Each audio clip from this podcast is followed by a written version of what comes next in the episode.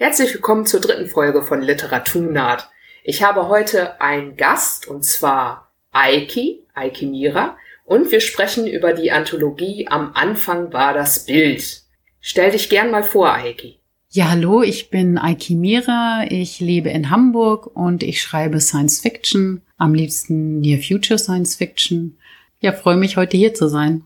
Ich verfolge deinen Podcast ja schon so ein bisschen. Bin sehr gespannt. Ich könnte noch mal kurz erzählen, woher wir uns kennen. Das ist nämlich eigentlich auch witzig. Ich habe die Exodus rezensiert, ja schon häufiger mal, und jemand schrieb mir, ah, guck mal, hier hat jemand anderes auch schon die Exodus rezensiert. Ich weiß gar nicht mehr, wer das war, wahrscheinlich Christoph Grimm. Und dann habe ich deine Exodus-Rezension gelesen und dich einfach angeschrieben. Genau. Ja, und seitdem schreiben wir uns ab und zu und haben uns auch schon einmal persönlich getroffen und zwar bei Frauen in der Science Fiction in Leer bei Hinterm Mond. Genau, ja. Beim guten Norbert. Mhm. Ja, und heute bin ich ganz neugierig, denn du warst auch als Herausgeberin tätig. Und zwar bei, am Anfang war das Bild. Die Ausschreibung hatte ich damals zwar gesehen, aber bei meiner Geschwindigkeit wird das meistens nichts mit Deadlines. Aber sehr neugierig habe ich dann auf die Anthologie gewartet und sie inzwischen auch gelesen. Jetzt bin ich natürlich erstmal neugierig. Wie kam es überhaupt dazu? Wie wurdest du dann plötzlich Herausgeberin? Wie ist das passiert? Ja, genau. Also ich habe am 1. Oktober 2020, ich habe das extra nochmal nachgeschaut, um 17.16 Uhr eine E-Mail bekommen von Uli Bendig. Also Uli Bendig ist ja Illustrator und Künstler. Er ähm, illustriert regelmäßig für das Exodus-Magazin und hat äh, 2020 äh, da auch damals mit Michael Tinnefeld an der Anthologie Diagnose F gearbeitet. Äh, dadurch hatte ich schon Kontakt mit ihm gehabt und er schrieb mir eben diese E-Mail. Er möchte ein neues Projekt machen. Und zwar sollen zu Bildern Geschichten geschrieben werden. Und er fragte mich dann eben, ob ich äh, da mitmachen möchte als Mitherausgeberin und verantwortlich für das Lektorat. Ja, und die Empfehlung kam von Michael Tinnefeld, mit dem ich eben auch damals dann Kontakt gehabt hatte, ähm, wegen meiner Geschichte für Diagnose F, ähm, der eben da das Lektorat gemacht hat. Ja, und da habe ich dann nicht lange überlegt und äh, freudig zugesagt und genau, wusste überhaupt nicht, was auf mich zukam, war aber sehr gespannt und hatte total Lust, das zu machen. Ja, cool. Diagnose F habe ich auch mal gelesen. Da war auch die erste Geschichte drin, die ich von dir je gelesen hatte. Und dann kamen noch sechs dazu, weil du im letzten Jahr ja fleißig veröffentlicht hast. Ja, das stimmt. Und wie habt ihr das dann organisiert? Wahrscheinlich hauptsächlich virtuell? Genau, also wir ähm, kennen uns eigentlich bisher nur virtuell. Genau, Uli hatte ja dann schon äh, Mario dabei, Mario Franke, auch ein Illustrator. Die kannten sich vorher, also Mario illustriert auch regelmäßig für das Exodus Magazin. Und wir drei haben dann über E-Mail ähm, korrespondiert und auch ähm, Videocalls gemacht und dann auch an gemeinsamen äh, Dokumenten gearbeitet. Du hast das Lektorat dann ganz alleine gemacht? Genau, also das erste Lektorat habe ich komplett äh, alleine gemacht. Da habe ich dann äh, genau bei jeder Geschichte drei Durchgänge gemacht. Also jede Geschichte dreimal dann nochmal nach verschiedenen Aspekten gelesen also einmal das Korrektorat natürlich gemacht, dann ähm, auch nach Stil und das dritte war dann eben auch noch so Handlung. Gibt es da irgendwelche Plotholes oder irgendwelche problematischen Begriffe oder solche Sachen? Genau. Habt ihr denn eigentlich bei der Auswahl schon geguckt? Also habt ihr dann auch Rohdiamanten genommen und gedacht, naja, wir arbeiten ja noch an der Geschichte oder habt ihr euch das nicht getraut und gedacht, naja, wer weiß, ob die Autorin noch daran arbeiten will. Wir nehmen lieber nur die Sachen, die schon jetzt ganz gut passen. Da gibt es ja verschiedene Vorgehensweisen, wie man das auswählt. Ja, genau. Also es gab äh, Rohdiamanten, klar, und ich hätte das auch total gerne gemacht. Aber wir hatten einfach sehr viele, ähm, viele Einsendungen und haben uns dann äh, schlussendlich einfach auf die äh, besten sozusagen begrenzt, also auch da wirklich sehr eingeschränkt und ähm, genau, aber sonst hätte ich das auch total gern gemacht. Also da waren wirklich auch einige Rohdiamanten, mit denen ich total gern gearbeitet hätte und ich glaube, die Leute hätten da auch sicher mitgemacht. Also es wäre auch spannend geworden. Aber wir haben halt 96 Geschichten bekommen. Äh, manche haben ja auch bis zu vier äh, Stories bei uns eingereicht. Wir waren da sehr offen. Die einzige Vorgabe war eben Science Fiction. Und dann mussten wir eben aus denen auswählen und haben uns ja dann letztendlich nur auf 18 Geschichten begrenzt. Also und da haben wir dann einfach die besten genommen. Also die. Bei denen noch nicht mehr so wahnsinnig viel zu tun war. Genau, also genau. Also wir haben so eine Excel-Tabelle ähm, angelegt und da hat dann jeder nach dem Lesen ein ausführliches Kommentar reingeschrieben zu jeder Geschichte.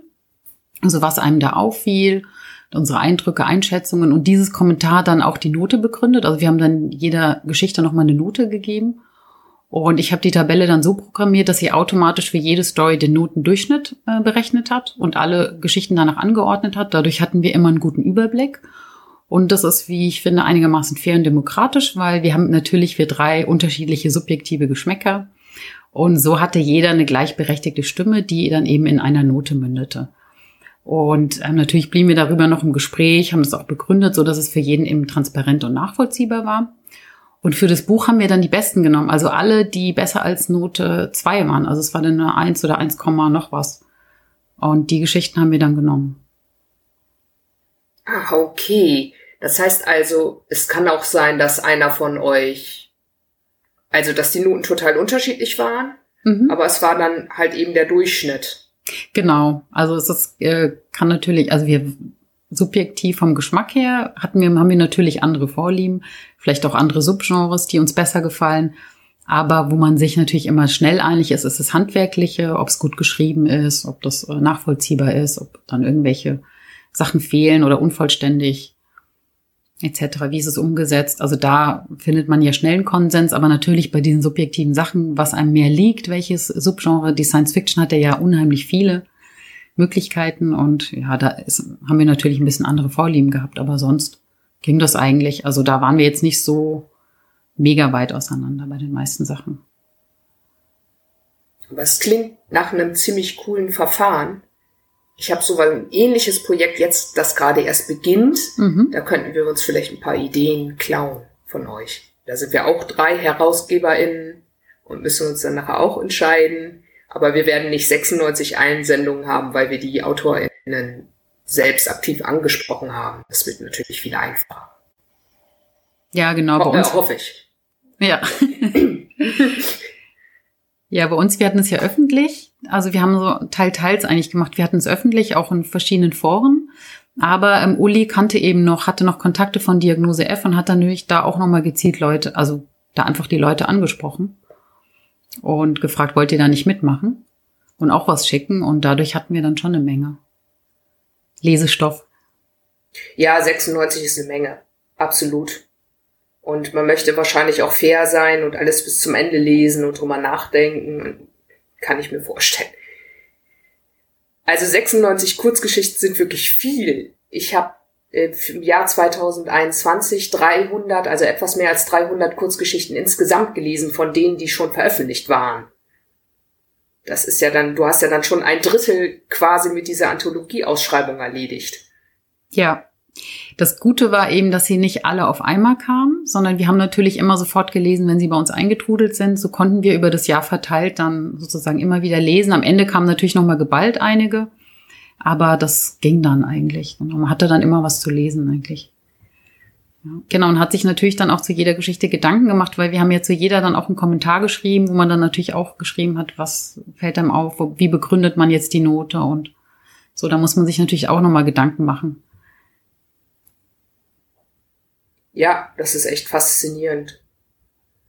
Ich kenne ja im Moment nur die andere Seite des Tresens als Einreichende.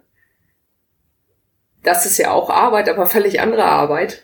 Und ich mache mir manchmal, glaube ich, auch nicht klar, wie viel Arbeit das für die HerausgeberInnen dann ist, die das dann alles lesen müssen. Und man schreibt wahrscheinlich auch nicht besonders gerne eine Absage.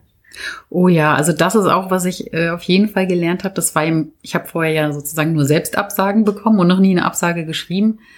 Und dass wir dann, hatten wir natürlich dann auch viele Absagen zum Schreiben, weil wir ja uns auf so wenige begrenzt haben. Und das ist auch super schwer. Also da muss ich sagen, das ist eigentlich ja fast genauso schlimm, wie eine Absage zu bekommen, weil man natürlich am liebsten freudige Botschaften ähm, überbringen möchte und nicht negative.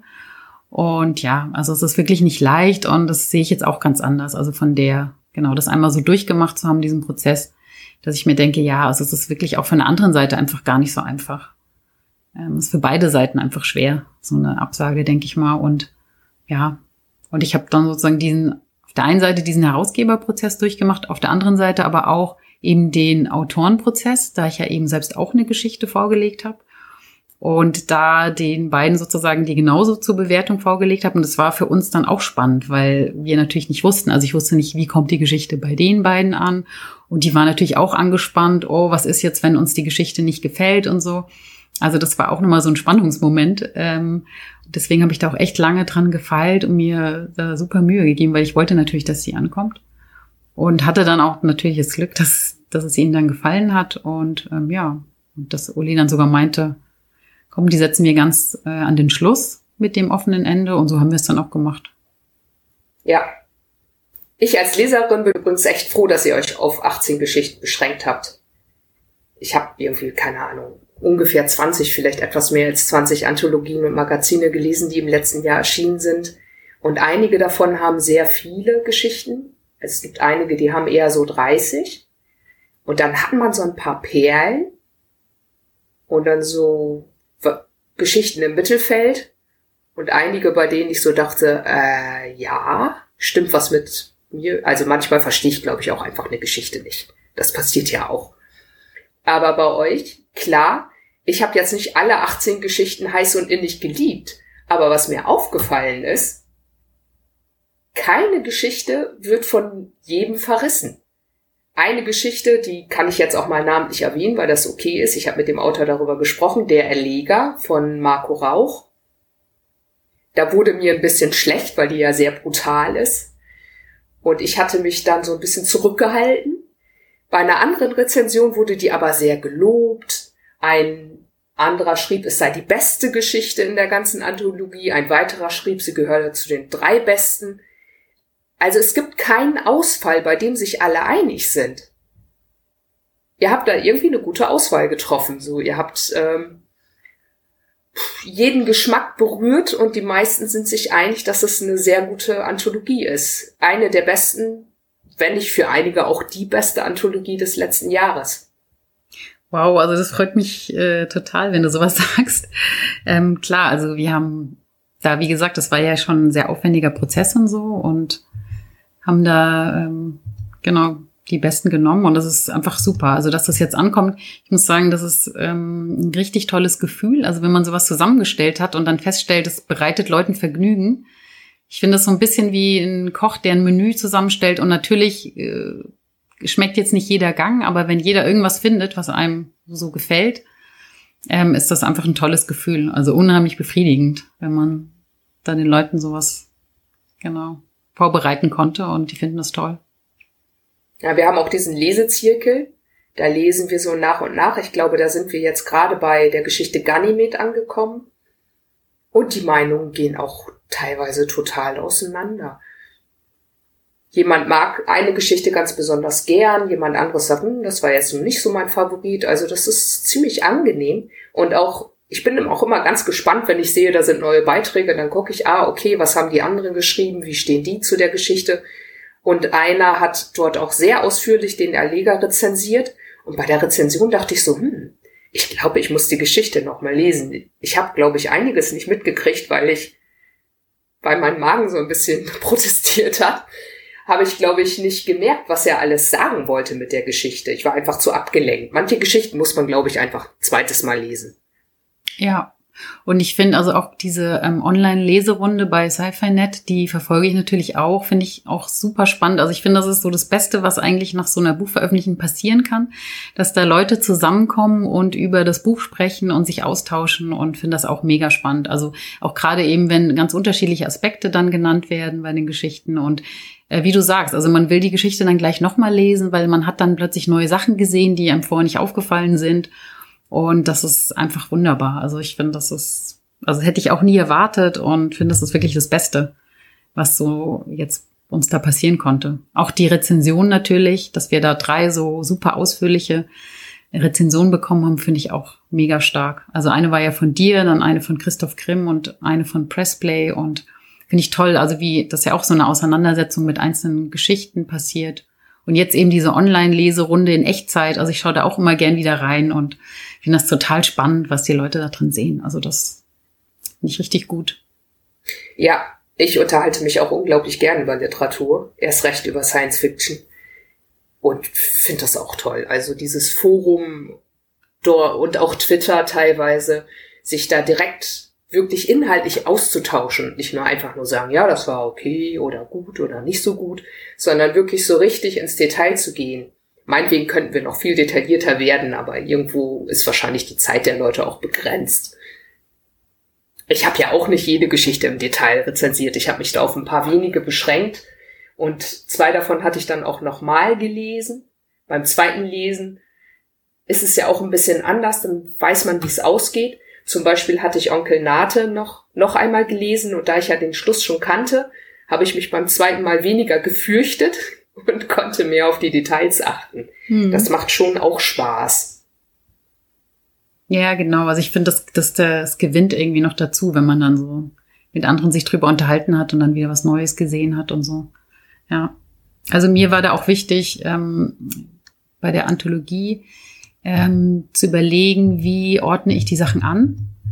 Also zum Beispiel jetzt die Geschichte, ähm, die du eben angesprochen hast, Onkel Nate, die habe ich ja auch ganz bewusst neben diese anderen beiden Geschichten gesetzt, das Wiedersehen und ähm, das Licht, weil da sozusagen so bestimmte Themen ja immer wieder anklingen. Also da geht's ja sozusagen darum, dass Leute, ähm, die einem nahestanden, dass man die wiedersehen will oder wieder treffen will.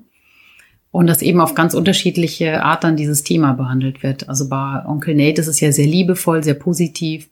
Bei das Wiedersehen eher so dystopisch, fast schon so ein Horrorfilm. Und bei das Licht ist es, finde ich, so neutral. Da gibt es positive und negative Aspekte und geht da eben um das Wiedersehen von einem Angehörigen. Aber da sind so Themen, die immer wieder anklingen und aber auf unterschiedliche Weise bearbeitet. Und das war so auch für mich so ein Punkt, über den ich lange nachgedacht habe, wie ordne ich die Geschichten an? Und habe mich dann eben dafür entschieden, die möglichst, ähm, also ich wollte Abwechslung, aber auch, dass sich Themen immer wieder sozusagen so ein Echo da entsteht, die so ein bisschen miteinander ins Gespräch setzen. Und habe dann ja. bewusst eben bestimmte Geschichten nebeneinander gestellt. Also zum Beispiel auch unser stilles Dorf oder Sterben und Sterben lassen, die ja beide so postapokalyptisch sind und ähm, sich aber im Ton, das eine eher so schwermütig, eine sehr ausladende Sprache und die andere Geschichte eher so ein leichter Ton, sehr pointiert. Und die Längen auch sehr unterschiedlich dann, die dann bewusst nebeneinander gestellt. Also, und so habe ich eigentlich bei allen Sachen. Also ich habe da auch so ein äh, Codierungssystem mir überlegt und die ganzen Geschichten erstmal danach kodiert, wie sie ähm, von der Stimmung sind. Also ob das eher so eine düstere Geschichte ist oder eine sehr positive oder eben eher neutral. Und auch die Länge kodiert, ist das sozusagen besonders lang, besonders kurz oder mittel. Und dann eben darauf geachtet, dass diese Sachen sich abwechseln, aber dass eben von den Themen so Sachen immer wieder anklingen. Also auch Bethlehem und ich glaube, was ich sehe. Das sind ja auch zwei Geschichten, die sozusagen so Glaube versus fortgeschrittener Technologie ähm, hier von Aliens repräsentiert, thematisieren. Und was ich eben bei den beiden Geschichten auch, die wurden jetzt nicht so oft in Rezensionen erwähnt, aber hier auch spannend finde, dass sie beide mit so einem Clash arbeiten. Also das Bethlehem hat ja hier einmal die altertümliche Jesus-Story und die clasht dann mit den Aliens. Und auf einer formalen Ebene hat er dann eben dieses TV-Serienformat nochmal, was so einen Kontrast dann auch zu diesem altertümlichen Geschichte bildet, mit den alten Namen und dann dieses mit diesen drei Sterne und Trivia-Ding ähm, und dann äh, das andere bei der anderen Geschichte ich glaube nur, was ich sehe, da ist es eben auch so, dass er das so eine altertümliche Erzählweise hat und das dann mit diesem Alien-Dialog clasht, also der in einem völlig anderen Ton geschrieben ist. Und das fand ich eben auch spannend bei diesen Geschichten, wie die mit so Kontrasten dann arbeiten.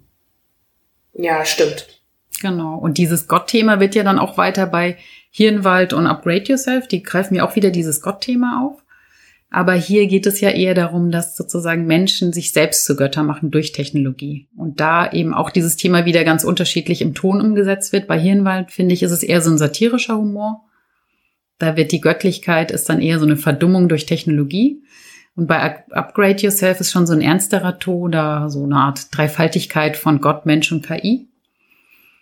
Ja, und dann Arabesque äh, kommt ja dann danach, habe ich da hinten dran gesetzt, ähm, weil die für mich ähm, ist unsere Steampunk-Story und die ist für mich aber auch so ein Echo zu Upgrade Yourself, weil hier auch ein künstliches Lebewesen erwacht, aber das Setting natürlich ein ganz anderes ist, sondern ein Zirkus. Also eine sehr atmosphärische Geschichte, die dann aus der Sicht des künstlichen Wesens auch geschrieben ist. Und da das Bild dann am Ende mit den Feuerfunken war für mich dann wiederum so ein Anknüpfungspunkt für Glühwürmchen, unsere poetische Story. Ja. Da geht's ja auch in gewisser Weise von einem Erwachen eines sehr fortgeschrittenen Menschen in der, in der fernen Zukunft. Ja, und so. Aber das ist jetzt auch so ein bisschen meine Interpretation. wie ich die Sachen dann angeordnet und eben auch Ganymede, was du vorhin erwähnt hast, ähm, die Liebesgeschichte, die ist für mich dann auch, der, die kommt ja ziemlich am Ende der Anthologie, aber ist für mich nochmal so ein Echo zum Anfang und zwar zu Onkel Nate, das ja auch eine Liebesgeschichte ist zwischen Außerirdischem und Mensch. Und genauso ist Stille Post, das am, eher am Ende der Anthologie kommt, nochmal so ein Echo zum Anfang zu Bermuda-Bordturm. Ich finde, Bermuda-Bordturm von Monika Niehaus und Stille Post von Heidrun Jenchen sind beide so ein bisschen für mich Climate Fiction. Also da geht es darum, wie sich die Umwelt verändert. Und ähm, der Unterschied ist aber bei Bermuda Bordturm wird das nur beobachtet, die Veränderung, und bei Stille Post wird schon gehandelt. Also das ist so, Stille Post ist für mich so eine, ja, eine optimistische, realistische Climate Fiction. Also die hoffnungsvoll ist, aber trotzdem realistisch erscheint. Und Bermuda Bordturm ist für mich eher so unheimlich, atmosphärisch das war die eine der ersten Stories, die wir bekommen haben. Ähm, ja, und das Setting ist so eine gelähmte Atmosphäre, Isolation und trotzdem Zweisamkeit. Das hat mir schon sehr gut gefallen. Ja, und ich finde auch irgendwie, da gibt es ja bei Stille Post diese Killeralgen, was ich ja auch ganz witzig finde. Und da habe ich irgendwie das Gefühl, dass diese verrückten Algen ähm, ja im Bermuda-Bordturm ihr Unheil dann anrichten. Also dass die Geschichten da irgendwie auch man miteinander sehen kann, ja. Das sind zum Teil Details, die ich gar nicht gesehen habe. Was mir aber aufgefallen ist, sind zwei Dinge. Erstens fand ich es ganz gut, dass die Story von Christian Endres, die kam, glaube ich, direkt nach äh, der Hemrich-Geschichte. Ne? Ja. Die Hemrich-Geschichte, die war schon schwerer zu verdauen. Da gab es auch eine Mord, die sehr in Erinnerung geblieben ist. Und die Geschichte von Christian Endres war am Ton viel leichter. Auch wenn der Tod als Figur vorkam und so, aber es war eben trotzdem viel leichtfüßiger und kürzer und pointierter. Das sagtest du ja eben ja. auch. Da war ich ganz froh, mich ein bisschen erholen zu können von genau. diesen gewaltigen Bildern, die ähm, mir vorher angeboten worden waren. Und es war auch vom Stil her anders. Die Christian Endres Geschichte war sehr szenisch mit Dialog und bei Hemrich war es eher erzählend, beobachtend. Man hatte ein bisschen Distanz zu den Figuren, was auch gar nicht so schlecht war, weil denen eben nicht so schöne Dinge zugestoßen sind. Ja, da konnte man dann noch mal so ein bisschen so durchatmen und sich erholen. Ja. Ja, genau. Und die so zweite Sache, ja, genau. Und die zweite Sache, die mir aufgefallen ist, bei vielen anderen Anthologien habe ich manchmal das Gefühl, wenn es ein Thema ist, ihr hattet ja Bilder, aber wenn es ein Thema ist, wiederholen sich manchmal Dinge. Mhm. Manchmal mir zu viel. Zum Beispiel habe ich gerade eine Anthologie gelesen, da ging es um das Geld der Zukunft. Und es gab zwei Geschichten, in denen Lebenszeit als Währung benutzt wurde. Und es haben sich auch noch ein paar andere Themen wiederholt. Manchmal ist das ganz gut, weil die sich dann gegenseitig irgendwie ergänzen oder erweitern, aber manchmal denke ich dann so, schon wieder? Ja, und das hatte ich hier halt nicht. Ich glaube, das lag daran, dass ihr eben nicht ein Thema hattet, sondern ganz viele unterschiedliche Bilder. Ja, das stimmt. Obwohl natürlich auch interessanterweise ähm, da gibt's ja die Geschichte Die Verwandlung von Hans-Jürgen Kugler und der Leger, der jetzt schon angesprochen wurde, von Marco Rauch. Und die basieren ja auf dem gleichen Bild. Und ich finde, interessanterweise haben die auch ein ähnliches Thema, obwohl sie ganz unterschiedlich umgesetzt ist und auch unterschiedliches Setting. Aber bei beiden geht es ja irgendwie darum, dass dann sozusagen um die Jagd und dass der Gejagte dann zum Jäger wird, also so eine Art Grenzüberschreitung. Das fand ich auch spannend, also dass man da auch so ähnliche Sachen sehen kann. Also bei der Verwandlung ist es ja so, dass ein Mensch auf einem fremden Planeten dann ähm, sozusagen vom Gejagten zum Jäger wird und sich richtig gehend verwandelt. Und beim Erleger ist ja, überschreitet ja ein Mensch diese Grenze bewusst auf seinem Heimatplaneten, der von Aliens beherrscht wird. Also das fand ich auch interessant, wie dann da so ähnliche Sachen rauskommen, obwohl man das auf den ersten Blick gar nicht so gesehen hätte von dem Bild. Aber wie du schon sagst, also ich finde auch, dass Bilder für mich als Autorin mir mehr Freiraum lassen, wenn ich mir eine Geschichte überlege, als ein Thema. Also wie du schon sagst, da kommen natürlich dann bei bestimmten Themenvorgaben ähnliche Plots raus, ähnliche Fragestellungen. Ja, und das ist dann auch schwierig bei, finde ich, für eine Ausschreibung dann auch, wenn man weiß, machen jetzt alle das Gleiche, was mache ich, um mich davon abzuheben und ja, also ich finde bei einem Bild, äh, da hat man irgendwie mehr Kreativität. Und ähm, wir hatten auch wirklich viele tolle Geschichten. Also, und ich denke, das lag eben auch daran, weil wir Bilder vorgegeben haben, also diese fantastischen Bilder eben von Mario und Uli. Ja, das glaube ich auch. Manchmal sollte man vielleicht mit Themenvorgaben ein bisschen ich weiß nicht, das vielleicht mehr öffnen oder so. Ich könnte mir auch vorstellen, dass das für die, das HerausgeberInnen-Team dann ärgerlich ist, wenn sie da richtig gute Geschichten haben, die sich aber von der Prämisse her so ähnlich sind, dass sie nur eine davon nehmen können. Ja, ja, das denke ich auch. Und bei uns war ja auch, wir hatten auch ganz unterschiedliche Subgenres. Das ist ja auch oft so, dass bei bestimmten Themen dann auch ähnlich, ein ähnliches oder gleich das Subgenre vorgegeben wird wie Space Opera. Und wir hatten sozusagen ganz wirklich eine, eine hohe Vielfalt an Subgenres, was auch spannend ist. Also zum Beispiel Steampunk habe ich vorher nicht so viel gelesen und ja, habe mich dann so ein bisschen verliebt in dieses äh, Subgenre. Fand die Geschichten dann auch ganz toll, die wir da bekommen haben. Ich fand auch die Steampunk-Geschichte, die ihr abgedruckt habt, sehr gut. Vor allem die letzte Szene, die war einfach richtig klasse beschrieben. Ja, ja, finde ich auch. Also genau ist mir auch so dann äh, hängen geblieben, dass ich sie dann mit Glühwürmchen irgendwie verbunden habe. Und dann Glühwürmchen, obwohl Glühwürmchen ja von der Zeit in einer ganz anderen Zeit spielt als Arabesque, aber dieses Bild fand ich einfach die, toll. War das die übersetzte Geschichte Glühwürmchen? Genau, das war die aus dem Spanischen übersetzte. Ja. Die ja sehr poetisch ist. Ähm, bei der es mir am Anfang auch beim ersten Lesen schwer gefallen ist, weil ich gedacht habe, ach, das ist doch eher so, ist doch keine Kurzgeschichte, ist doch eher so, ja, fast schon ja, lyrisch, poetisch. Und dann erst beim zweiten Lesen gemerkt habe, ja, da wird ja wirklich was erzählt auch. Also, und ja. Aber auch vom Stil nochmal ganz anders ist als alle anderen Geschichten. Wie seid ihr denn an die Übersetzung gekommen? Also wie ist es denn dazu gekommen? Also es war die Übersetzerin Pia Biondo, die uns äh, kontaktiert hat. Genau, die arbeiten, die zwei arbeiten, glaube ich, schon länger zusammen. Also sie macht da immer wieder Übersetzungen für ihn, für Vlad Hernandez und genau, sie hat uns dann, also ich weiß jetzt nicht auch, ob sie uns dann kontaktiert hat oder ob Uli vielleicht schon sogar einen Kontakt von ihr hatte und sie auch schon direkt mal angeschrieben hat dazu. Aber von ja, ihm sind ja auch Geschichten im CT zum Beispiel schon erschienen und so. Ja. Die dieses Jahr, letztes Jahr glaube ich aber nicht, oder? Also ja, ich meine, ich hätte die alle gelesen, aber man kann nie wissen. Vielleicht habe ich es nur nicht gemerkt.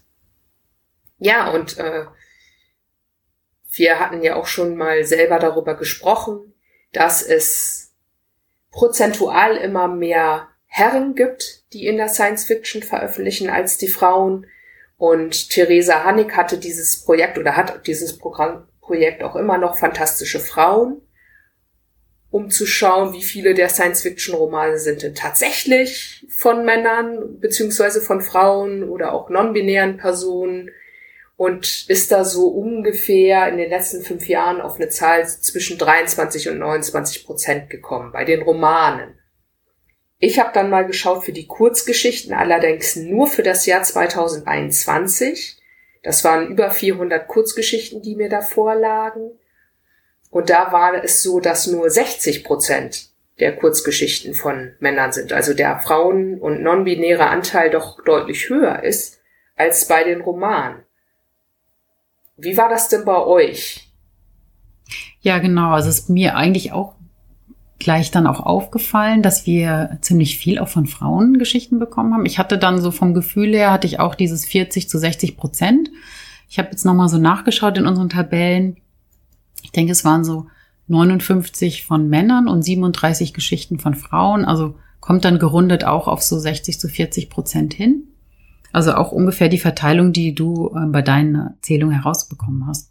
Und finde ich übrigens ganz, ganz spannend, also was ihr beide da macht, ähm, Theresa und du, weil es eben dann nochmal so, ähm, ja, uns nochmal zeigt. Also weil man hat ja natürlich das Gefühl immer, dass Science Fiction so männerlastig ist oder männerdominiert ist, aber dann mal zu sehen, wirklich, wer sich da engagiert und dass gerade bei der Kurzprosa sich eben auch viele Frauen engagieren, ähm, finde ich einfach toll nochmal zu sehen. Und das haben bei den Einsendungen habe ich es ganz klar gemerkt. Also und fand es natürlich super toll. Also genau hat mich dann auch äh, positiv überrascht, dass da so viele ja, Frauen ich, engagiert sind.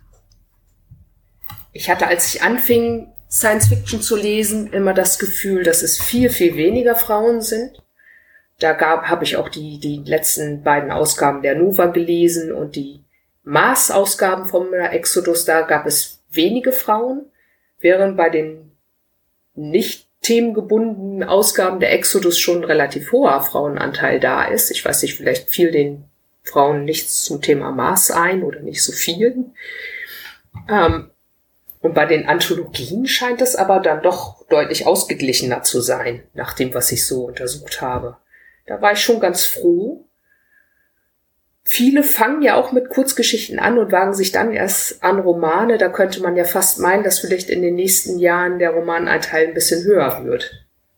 Ja, also das finde ich toll. Und genau auch mehr sozusagen auch Frauen als Gatekeeper, so als Herausgeberinnen. Würde mich auch freuen, wenn da noch mehr sich engagieren und dabei Zeitschriften dann auch Herausgeberinnen sind, etc. Also finde ich toll. Und ich finde, muss man eben auch bei Publikationen ist es, ähm, kann halt auch so eine Spirale entstehen. Also wenn sozusagen eine Publikation man das Gefühl hat, ach, da veröffentlichen immer ein gleicher Typus Mensch, ähm, dann wendet man sich vielleicht dann als Autor oder Autorin davon ab und reicht da gar nicht ein und hat dann das Gefühl, die haben ja eh nur eine kleine Reichweite, weil immer die gleichen Leute da ähm, publizieren. Und ich finde, dass da gewinnt eine Publikation auch unglaublich dazu, wenn sie eben so diese Vielfalt abbildet weil dann gewinnt sie ja nicht nur neue Autoren, Autorinnen dazu, sondern eben auch neue Leser und Leserinnen, weil man einfach das Gefühl hat, wow, das ist sozusagen, die hat eine hohe Strahlkraft, ist einfach mega attraktiv, wenn dann sozusagen da Vielfalt abgebildet wird und so ein, das suggeriert ja gleich auch eine große Reichweite und hat sie ja auch, weil natürlich das dann auch von mehr Leuten gelesen wird und auch mehr Leute da wahrscheinlich da auch einreichen.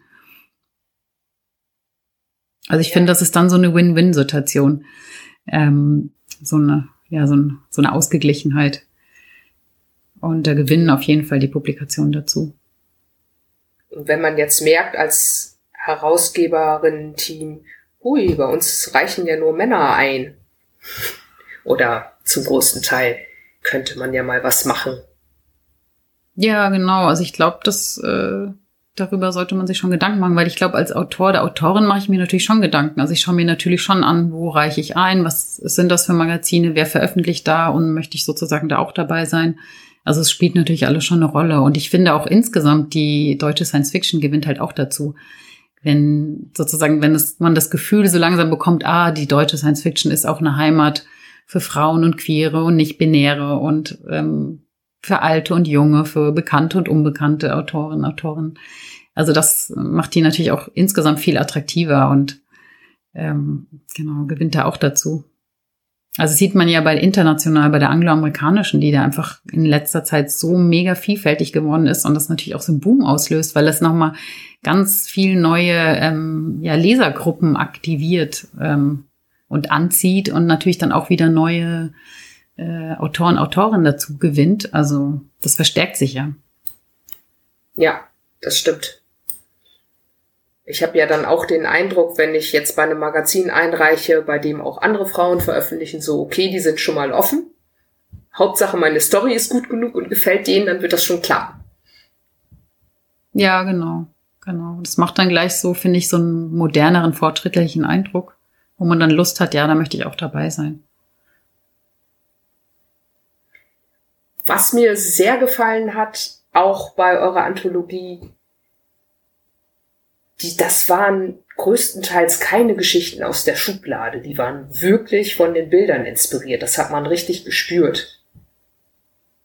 Ja, also das finde ich auch. Also da haben wir dann auch, äh, das hat uns immer sehr gefreut, auch besonders Uli und Mario natürlich, die die Bilder ja erstellt haben und natürlich dann mega gespannt waren, was machen die Leute jetzt aus meinen Bildern, auch gerade wenn dann eben verschiedene Bilder äh, ausgewählt worden sind, so was entsteht da jetzt daraus. Und das finde ich, haben die Leute wirklich mega gut gemacht. Also zum Beispiel unser stilles Dorf. Ich finde, also das ist einfach ganz toll. Also da weiß man gar nicht, was zuerst da war, das Bild oder die Geschichte, weil die einfach so wunderbar das alles aufgegriffen hat. Auch diese Atmosphäre, finde ich. Dieses waren ja auch diese grellen Farben bei dem Inspirationsbild, also so ein bisschen, ja, psychedelisch und genau, und so wie sie das dann geschrieben hat, einfach toll. Ja, und was mir auch gefallen hat, immer diese kleine Erklärung am Ende mit der Inspiration, wie es zu der Geschichte gekommen ist, mit so ein paar, so, so ein bisschen wie so ein Making-of. Ja, ja, ja, das finde ich auch. Also da haben wir, das kam dann auch irgendwann, dass wir uns das überlegt haben, so zu machen. Und die Frage war dann natürlich, wo stellen wir diesen Text hin? Wir hatten erst überlegt, den am Anfang zu machen. Uns aber dann später auch mit Rücksprache äh, mit Melanie vom Verlag dafür entschieden, dann das ans Ende zu setzen. Um nicht zu viel vorwegzunehmen, um nochmal sozusagen so ein Goodie am Ende den Leuten zu bieten. Ja, ähm, das fand ich auch gut so. Ja. Und ihr habt ja auch äh, gut die Werbetrommel gerührt. Auf Instagram gab es Lesungen und da geht jetzt auch was bei Thorsten Küper, glaube ich, ne? Oh ja, ja, genau. Also das äh, finde ich auch super toll, dass wir jetzt bei den brennenden Buchstaben dabei sein, sein werden. Und zwar am 15.01. werden wir da ähm, live lesen. Und ähm, da habe ich jetzt auch vorgestern die Kulissen besucht und bin mega begeistert, weil das irgendwie das Experiment geht da weiter. Also der Bilder Barlock, der sozusagen in dieser virtuellen Umgebung von Second Life hat der Kulissen inspiriert von den äh, Geschichten und Bildern jetzt gebaut. Ähm, und das bedeutet konkret, dass wir jetzt durch das Zeitlabor von Beyond Time aus Uwe Neuholz Story Das Licht spazieren gehen können. Oder ähm, wir können uns auch auf die gammelige Matratze in Lus Wohnung aus meiner Story Utopie 27 legen. Also ich habe das alles schon ausprobiert vorgestern. Habe ich mir das mal angeschaut und ähm, ja, finde das toll, weil es fing ja mit Bildern an. Die haben dann zu Geschichten geführt, ähm, wieder zu neuen Bildern, zu Illustrationen und jetzt eben zu einer virtuellen Umgebung, in der die Lesung stattfinden wird. Ähm, finde ich ja mega spannend und ja, fantastisch. Also finde es richtig cool. Also der Bilder Barlock hat da auch viele Details eingearbeitet und ja. Und man kann mit den Sachen interagieren. Also man kann sich dann da hinsetzen oder wie gesagt auf die Matratze legen. Ja, bin ich gespannt. Also ich habe noch nicht alles gesehen, ist auch nicht, noch nicht alles fertig. Aber am 15.01. kann man das dann eben live auf YouTube ähm, verfolgen. Wir werden dann in Avataren auftreten. Ähm, genau. Und für das Event konnte ich dann die Autorinnen Isabel Hemrich, Heidrun Jentchen, Janika Rehak und den Autor Uwe Neuhold gewinnen. Ah, cool. Ja, genau. Das ist ein Samstag, ne? Ja, ich glaube schon. Genau. Ich schaff's wahrscheinlich trotzdem. Ja. Ja, und jetzt am Wochenende haben wir den Techniktest. Wenn wir mal schauen, ob das alles funktioniert. Ist natürlich auch eine Herausforderung, weil man muss dann in Second Life sich dann auch einen Avatar erstellen, muss den dann auch steuern können durch die virtuelle Umgebung. Das Publikum kann auch als Avatar vor Ort sein. Genau, also das ist ähm, eigentlich toll. Da bietet diese Plattform Second Life viele Möglichkeiten. Können ja genau Welten gebaut werden, Städte gebaut werden. Man kann da heiraten, man kann Beerdigungen abhalten und man kann eben auch Konzerte machen und Live-Lesungen. Ja, krass. Ich kenne mich damit überhaupt nicht aus. Ich werde einfach bei YouTube zugucken und das Beste hoffen. Ach, das ist eigentlich gar nicht so ähm, schwer. Also wenn, ich weiß nicht, wenn du die so PC-Spiele, diese, diese typische WASD-Tastensteuerung. Und man muss ja bei so einer Live-Lesung muss man ja nicht so viel rumlaufen. Es gibt ja dann auch diese Teleporte, musst ja nur auf den Knopf drücken und dann bist du schon teleportiert. zum nächsten Ort und dann muss man nicht immer gegen Wände rennen. Alles klar, ja, das finde ich gut. ja, genau.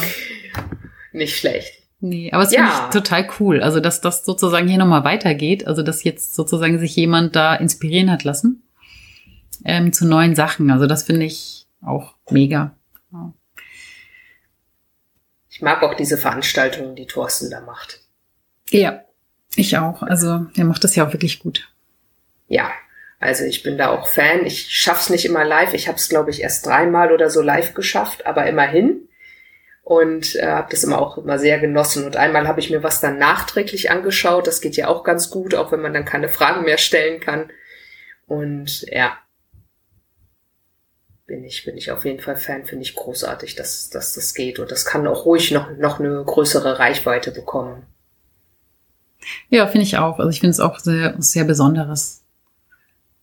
Ja, dann sehe ich dich dann hoffentlich am 15.01. Ja, ich habe mir das aufgeschrieben. Ich bin da zuversichtlich, dass ich da, sofern die Kinder einigermaßen rechtzeitig schlafen, auch vorbeischauen kann. Ich habe auch festgestellt, zur Not kann man auch vorab schon mal mit dem Handy so ein bisschen schauen. Mhm. Und dann hoffentlich dann auch irgendwann am richtigen Rechner. Ja, stimmt, das Und geht auch. So am Anfang war das Bild. Gibt es da noch irgendwas mehr, was ihr noch geplant habt, wovon du noch erzählen möchtest? Hm. Also geplant haben wir jetzt die Genau, die brennende Buchstaben ist eigentlich das letzte große Event, sage ich mal, das jetzt noch kommt. Und ansonsten hast du ja schon erwähnt, gibt es ja die Kurzlesungen. Die gibt es ja immer noch bei Instagram oder auch bei YouTube bei dem Hirnkost-Kanal, also vom Hirnkost-Verlag.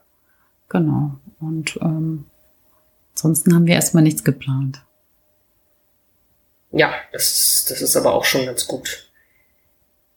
Ja, genau. Jetzt ist, also ich, für mich ist es jetzt auch, jede Geschichte oder jedes Buch ist wie so ein Funksignal, was man in die Welt sendet. Und das haben wir jetzt gesendet und es ist schon toll, was die Leute jetzt damit machen. Also es ist für mich auch irgendwie so der Sinn des Schreibens und Lesens. So ein Gedankenaustausch und das findet ja jetzt schon statt bei Sci-Fi.net und das ist einfach toll. Also, genau, wie sich da Leute treffen und sich über Geschichten unterhalten, finde ich wunderbar. Und freue ja, mich da schon. Auch, ich hatte bei bei eurem Support Your Favorite Publisher mitgemacht und drei Ausgaben, nee, zwei Ausgaben davon gekauft und eine von Macht und Wort und dann hatte ich ja noch selber mein Rezensionsexemplar und habe dann diese vier Bücher fotografiert und auf Twitter gestellt und vier Leute haben mich gefragt, was sie tun müssen, um am Anfang mal das Bild zu bekommen. Oh. Und dabei eins ist ja meins, das wollte ich behalten und die anderen beiden wollte ich zwar verschenken, aber ich wusste schon an wen. Und dann dachte ich so, hä, was? Äh, wieso denken Sie jetzt, ich will das verschenken? Mhm. irgendwie. Ups. Ähm, naja, also klar, natürlich hat das einen relativ stolzen Preis. Ich habe das Gefühl, es wurde trotzdem ziemlich oft gekauft und alle lesen das gerade. Aber es waren offensichtlich noch nicht alle satt. Ja, das ist doch schön. Ja, das, ja, ja, das ist ganz schön. Genau, mit dem Preis, es war auch so ein Ding, warum wir uns auch so stark begrenzt haben, weil es natürlich je mehr Seiten das hat, das, desto teurer wird das. Und irgendwann wird es dann einfach nicht mehr kaufbar. Deswegen war das auch nochmal so ein Grund, warum wir uns da so ja ein bisschen eingeschränkt haben. Es ist auch nicht die teuerste Anthologie des letzten Jahres. Okay. Absolut nicht. also es gibt mindestens eine, die teurer ist und es gibt ein paar andere, die genauso teuer sind. Hardcover sind auch einfach mal. Und das sind ähm, Farbbilder da drin. Ja, genau. Also das war sehr aufwendig. Auch gerade das mit dem Layout, da haben wir auch mit dem, da lange dran gearbeitet mit der Layouterin. Ja. Wie wir das alles anordnen. Das war ja auch die, das Inhaltsverzeichnis ist ja auch ein bisschen besonders und so, weil da nochmal die Bilder aufgeführt werden. Genau, es war ein bisschen, alles auch ein bisschen aufwendiger bei uns. Ja. Die stellt man sich aber auch ganz gerne ins Regal. Ja. Ja, also ich bin auch sehr zufrieden, wie es dann genau am Ende geworden ist. Ist ja immer so ein langer Prozess, bis man dann endlich was in der Hand halten kann. Erstmal lange virtuell. Ja, das stimmt. Ich bin auch schon selber ganz ungeduldig geworden, obwohl ich ja nur Leserin bin. Ähm, möchtest du noch was über deine privaten Projekte, die um die Ecke lauern, erzählen? Puh, also im Moment noch nicht. Ist, ja genau, sind, sind zwar Sachen schon am Ausarbeiten oder Anfangen, aber jetzt eigentlich im Moment habe ich noch nichts Konkretes, was ich in die, genau, in die Welt hinaus rufen möchte. Genau, bin erstmal super zufrieden, wie das mit am Anfang war das Bild gelaufen ist und genau freue mich jetzt auf die brennenden Buchstaben und genau und danach werde ich mich dann wieder so ein bisschen auf andere Sachen konzentrieren können. Ja. Sieben Kurzgeschichten innerhalb von einem Jahr ist auch eine straffe Leistung. Ja, das war das, genau das. das werde ich, glaube ich, dieses Jahr nicht nochmal schaffen. Ja. Das haben auch nur wenige überboten, die dann aber auch schon seit Jahren in der Szene unterwegs sind. Ja, aber da muss man auch sagen, dass manche haben auch wirklich lange gedauert. Also die habe ich dann schon sozusagen ein Jahr vorher oder so irgendwo eingereicht und es hat einfach mega lang gedauert, bis es dann rausgekommen ist. Ja, das hoffe ich doch. Ansonsten würde ich mich jetzt ganz klein fühlen, ja. wenn wir sieben, sieben Kurzgeschichten, von denen auch noch mindestens die Hälfte extrem gut sind, innerhalb von einem Jahr schreiben, einreichen, lektorieren und alles Mögliche kannst. Und dann würde ich jetzt auch, naja. Also damit äh, fall, fällt mir jetzt, glaube ich, nichts mehr ein.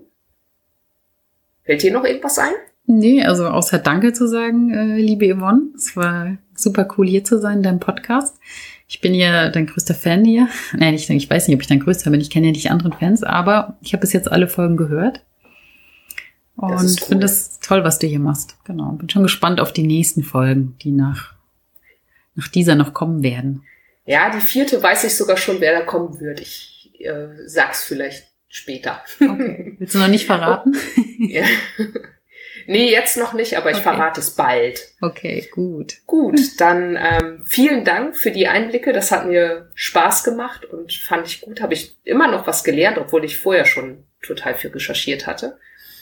Und dann werden wir mal zusehen, dass wir das vor dem 15. veröffentlichen, damit wir auch noch gut Werbung für Thorsten Küpers brennende Buchstaben machen können. Ja, super. Dann vielen, okay. vielen Dank. Und dann tschüss. bis bald. Ja. Ciao. Tschüss.